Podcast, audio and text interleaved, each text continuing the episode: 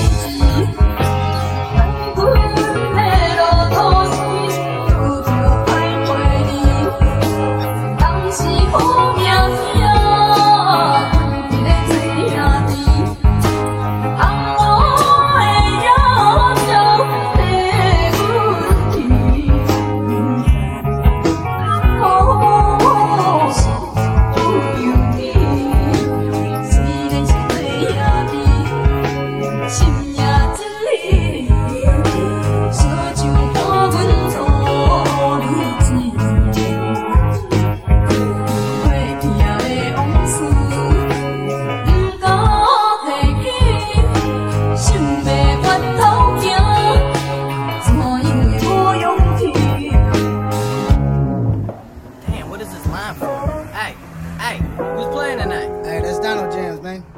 What? Donald, what? Donald Jams. Fresh band out of Seattle. Music, hip hop, beats. Man, it's fly.